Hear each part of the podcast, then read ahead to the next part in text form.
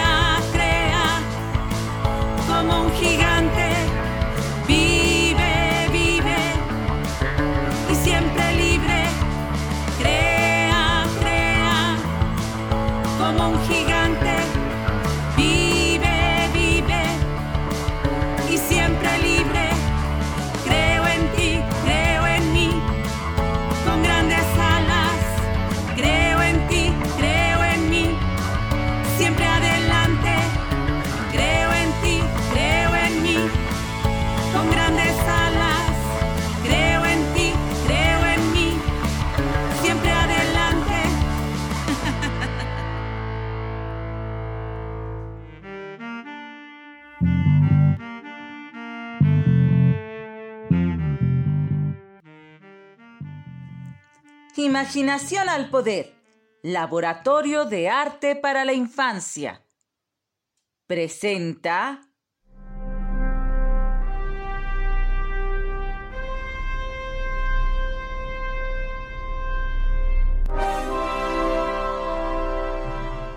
De lunas, soles y estrellas.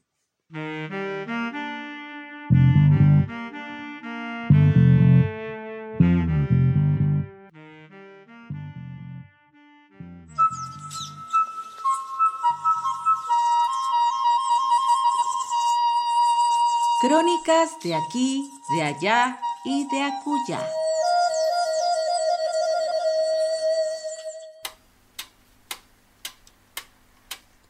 En todas las sociedades humanas, las actividades cotidianas requieren de la medición del tiempo para definir el momento preciso de sembrar, cosechar y almacenar, por ejemplo. Incluso para saber cuándo ocurrieron los acontecimientos del pasado, prevenir los eventos del futuro y tener un sistema de referencia temporal para el presente.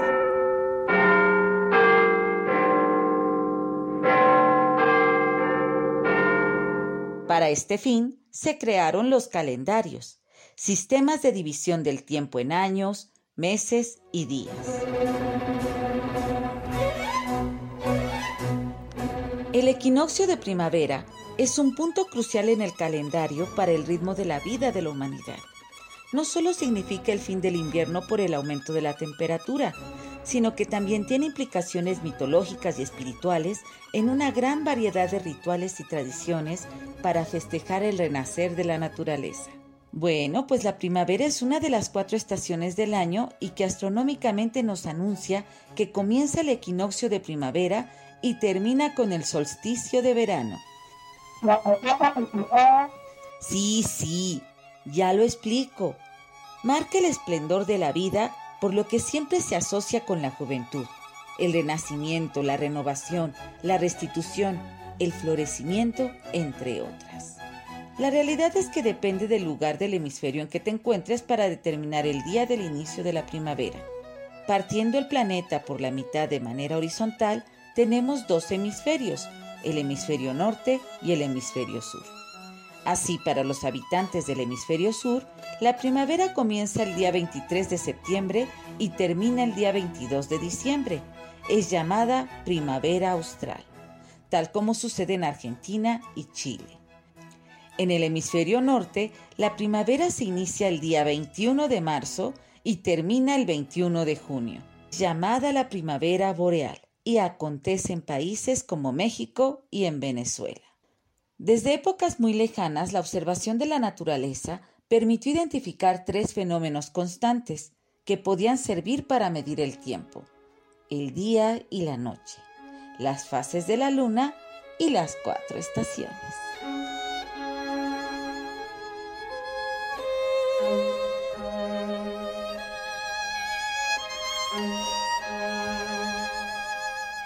Así fue como se crearon las tres unidades de tiempo, el día, o sea, el tiempo que tarda en girar la Tierra sobre su propio eje.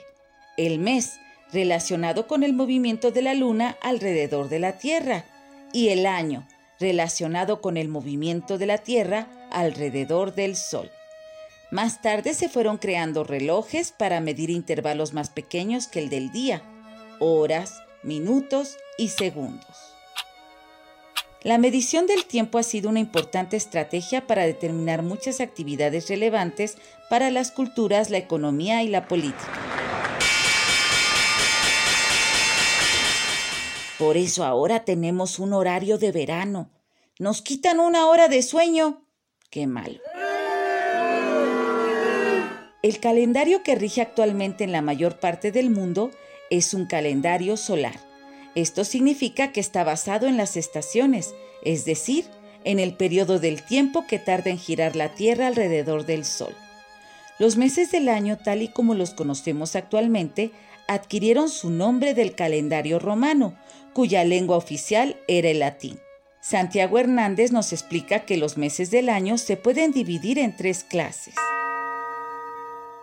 Los de tipo mitológico, Jano, dios de las puertas, que originó la palabra Januaris o enero. La diosa de las purificaciones era Febroa, que derivó en la palabra Februarius o febrero.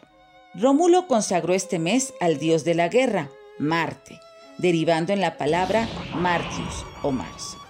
El siguiente mes fue consagrado al dios Apolo, de la música y la poesía, dando lugar a la palabra Aprilis o abril. Mayo por Maya, ninfa y madre del dios Hermes. La siguiente división está consagrada a los Césares, de Janius Brutus, el mes de junio, por Julio César, emperador romano, Julio, Augustus o agosto por el emperador romano Augusto. Y finalmente los meses que guardan un orden numérico. Septiembre por ser el séptimo mes en ese orden, octubre por ser el octavo, noviembre por ser el noveno y diciembre el décimo. Como puedes notar, no guardan el orden con el cual utilizamos actualmente. Esto se debe a que el calendario romano no era muy exacto. Para corregir las deficiencias, el Papa Gregorio XIII que representaba el poder de la Iglesia en el mundo cristiano, ordenó en 1582 una reforma para revisar y fijar un calendario más exacto. Entró en vigor a partir de ese año en Roma, España y Portugal, y tardó varios siglos en ser aceptado por la mayoría de los países del mundo occidental. Mes, periodo que equivale a 30 o 31 días, salvo para febrero, que tiene 28 días en un año común y 29 días en un año bisiesto.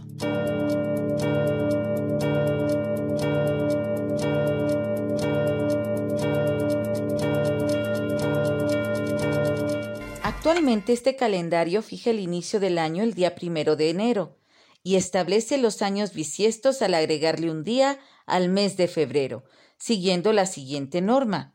La duración básica del año es de 365 días, pero serán bisiestos, es decir, tendrán 366 días aquellos años cuyas dos últimas cifras son divisibles por 4, exceptuando los múltiplos de 100 1700, 1800, 1900, no. De los que se exceptúan a su vez aquellos que también son divisibles por 400, 1600, 2000, 2400. ¿Cómo se logró determinar esta exactitud? ¿Cuáles fueron los métodos de medición de aquellas épocas para poder tener nuestro actual calendario con más precisión? La respuesta está en la observación de las estrellas.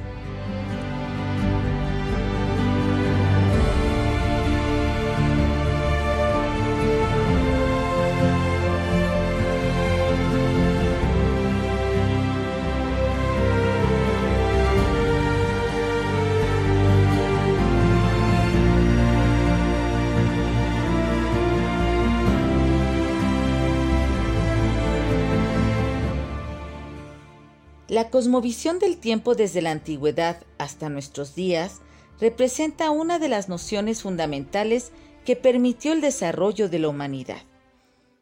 En Mesoamérica también se desarrollaron grandes sistemas de medición del tiempo. Hablaré solamente de los dos sistemas más complejos de civilizaciones originarias de México. El calendario azteca o piedra del sol y el calendario maya. La Piedra del Sol es un disco de piedra con inscripciones alusivas a la cosmogonía mexica y los cultos solares, popularmente llamado calendario mexica. En él se tiene igualmente la cuenta de los días y de las eras. Fue descubierto en el siglo XVIII. Mide 3.60 metros de diámetro y 122 centímetros de grosor. Pesa más de 24 toneladas. Dentro de este monolito están descritos los movimientos de los astros y algunos ciclos en donde los meses duraban 20 días, los años 18 meses y los siglos 52 años, los cuales se renovaban con el ritual del fuego nuevo. Probablemente fue una plataforma de combate giratoria involucrada en la festividad mexica Tlacaxipehualistli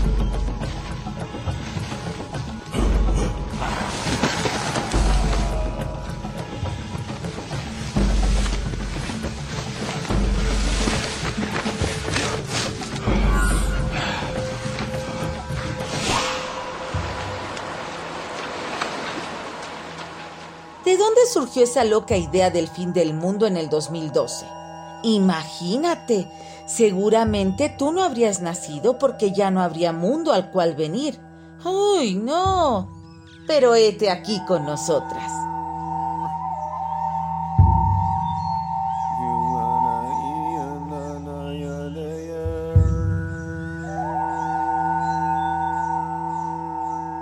De los jeroglíficos esculpidos en una tableta de piedra de 1300 años de antigüedad, hallada en el sitio arqueológico Tortuguero en México.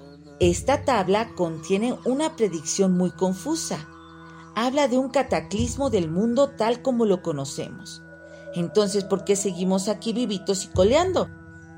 Algunos expertos han explicado que la confusión radica en la aparición de Bolón Yocte, el dios de la creación y de la guerra maya, que tendría lugar el pasado 21 de diciembre de 2012. Dicen, los defensores de la interpretación apocalíptica han malinterpretado los jeroglíficos que están mal conservados. Obvio. Y luego afirman que esta aparición en realidad representa el comienzo de una nueva era y no el final de los tiempos. El Instituto Nacional de Antropología e Historia de México sostiene el argumento de que el calendario maya no predice la destrucción del mundo en este año, sino que a partir de entonces iniciará la cuenta regresiva. Hoy estamos en pleno año 2021 y la vida continúa.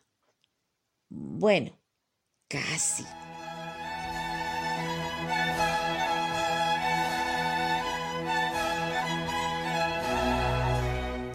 ¿Será que en realidad se trata del fin del mundo en este año de la pandemia del 2021 y no en el 2012? Oh, ¿qué pasa con estos arqueólogos disléxicos? Tal vez en efecto la nueva normalidad marque un antes y un después para muchos, el fin de la vida como la conocemos. Hmm. Pero esta es otra paradoja, ¿no crees?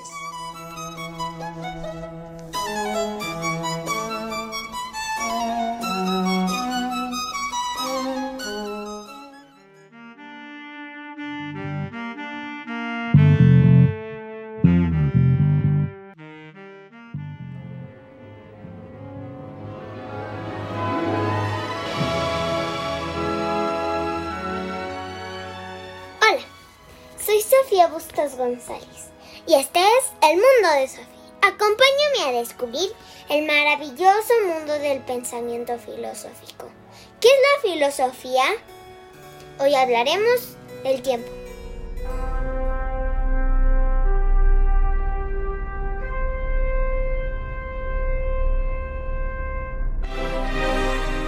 Filósofos y científicos de todas las épocas han tratado de describirlo desde diferentes puntos de vista. En términos muy generales podemos hablar del tiempo pasado, presente y futuro. Pero, ¿qué es? Sabemos que es algo que pasa, que se mueve, o sea, que el tiempo significa movimiento, básicamente. Claro. Isaac Newton pensaba que el tiempo era como un río invisible en el que todo ocurre a la misma velocidad, que era absoluto y universal. Sin variaciones, claro. Pero en el siglo XX, la ciencia física moderna demostró todo lo contrario. Que lo único que no varía es la velocidad de la luz.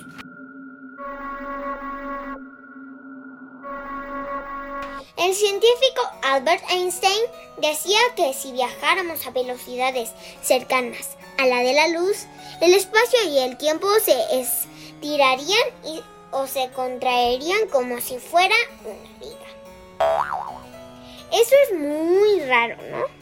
Pero experimentos realizados posteriormente demostraron que es cierto lo que afirma Einstein pero entonces, ¿cómo vamos a medir ese tiempo si puede cambiar como un chicle? Bueno, el concepto del tiempo, según la física actual, solo se aplica cuando los objetos se mueven a velocidades muy grandes. O sea, que en la vida cotidiana sigue siendo válida la definición del tiempo de Newton.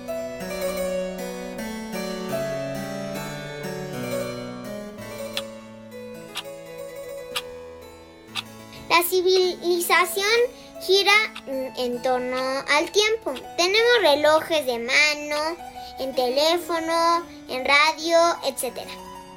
Y sin embargo, no podemos definirlo claramente. ¿Qué cosa es el tiempo? ¿Tú qué crees?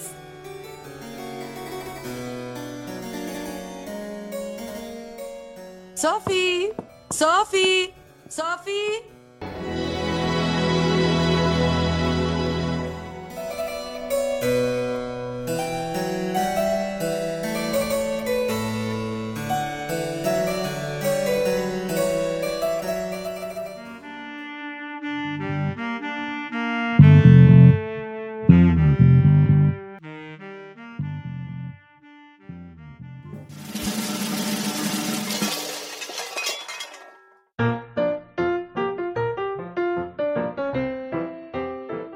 Tal, amiguitas y amiguitos?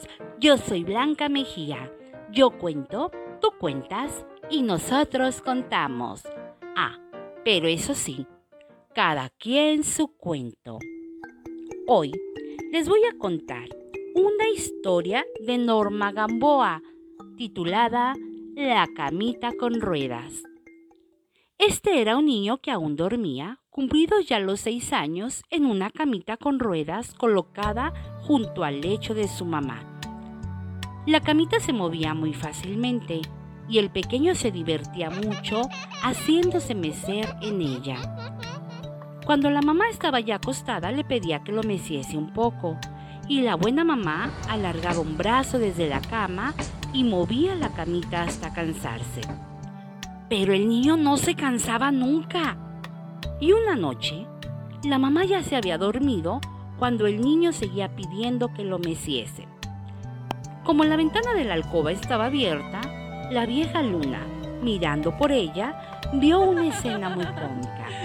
El niño estaba en su camita con una pierna levantada, cual mástil de un navío, y la larga camisa de dormir hacía de vela. En esa cómica postura seguía gritando, ¡Méseme! ¡Todavía más! Seguía repitiendo el pequeño y viendo reírse a la luna le dijo, Ábreme la puerta, buena luna, quiero que todos me vean. La cómica barquilla se deslizó sobre un rayo de la luna y salió a la calle en plena noche. Pasado un rato, cuando ya había cruzado parte de la ciudad, el niño se dio cuenta de que nadie acudía a verle. ¿Por qué no viene nadie? preguntó. Pues porque todos duermen, le dijo la luna. No es hora de andar por la calle. Ah, sí, pues entonces me iré al bosque para que me vean los animales. Adelante, amiga luna. Llegó al bosque y se deslizó por entre los árboles. Pero los animales también dormían y ninguno se molestó en mirarle. Solamente la lechuza lanzó un pequeño grito de protesta al ver invadidos sus dominios y murmuró durante algunos momentos. Y la cómica barquita siguió navegando por todo el bosque, por todos los países del mundo. Al fin, dijo la luna, yo tengo que marcharme ya. Está casi amaneciendo. Ah, sí, pues me voy contigo, respondió el niño. Pero cuando llegó al cielo, se encontró solo. La luna y las estrellas habían desaparecido y la barquilla comenzó a rodar por entre las nubes a falta de guía. Al poco rato apareció una gran luz. Era el sol que miró sorprendido al niño. Le agarró por el pie levantado y lo arrojó al mar con su barquilla. Cuando cayó al agua, el niño lanzó un grito y se despertó. Estaba sobre la alfombra de la habitación. También despertó a la mamá, quien le dijo que se movía mucho y era preciso quitarle las ruedas a la camita, porque ya era demasiado grande para hacerse mecer. Nunca pudo saber el niño si cuanto le ocurrió había sido un sueño o si su camita había navegado de verdad por el cielo, hasta las estrellas, sobre un rayo de luna.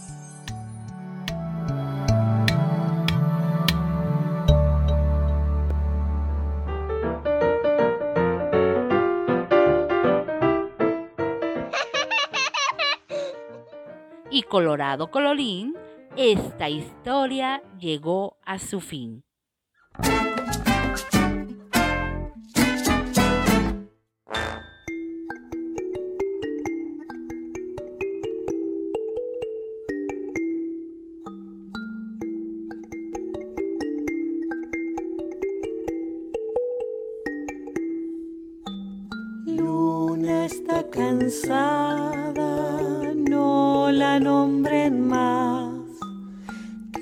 Tanta poesía se está queriendo escapar. Por las noches tengo mucha soledad. Quiero oír otra historia, quiero cambiarme el disfraz. Luna, luna, luna, te queremos pintar carita redonda del color del carnaval. Luna, luna, luna, la tristeza se irá y haremos una ronda para invitarte a bailar. Vieja está la luna, vieja de esperar por fin los poetas dejen de hacerla llorar. Tengo el pelo blanco, sueño otro color, tanta melancolía ya me aburrió el corazón. Luna, luna, luna, te queremos pintar la carita redonda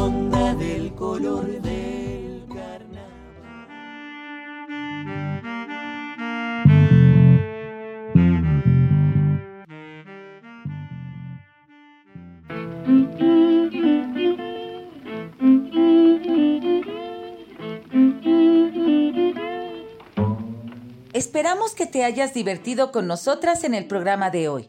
Damos la bienvenida a Imaginación al Poder a Sofía Bustos González con su sección El Mundo de Sophie, inspirado en el libro del escritor noruego Jostein Garden.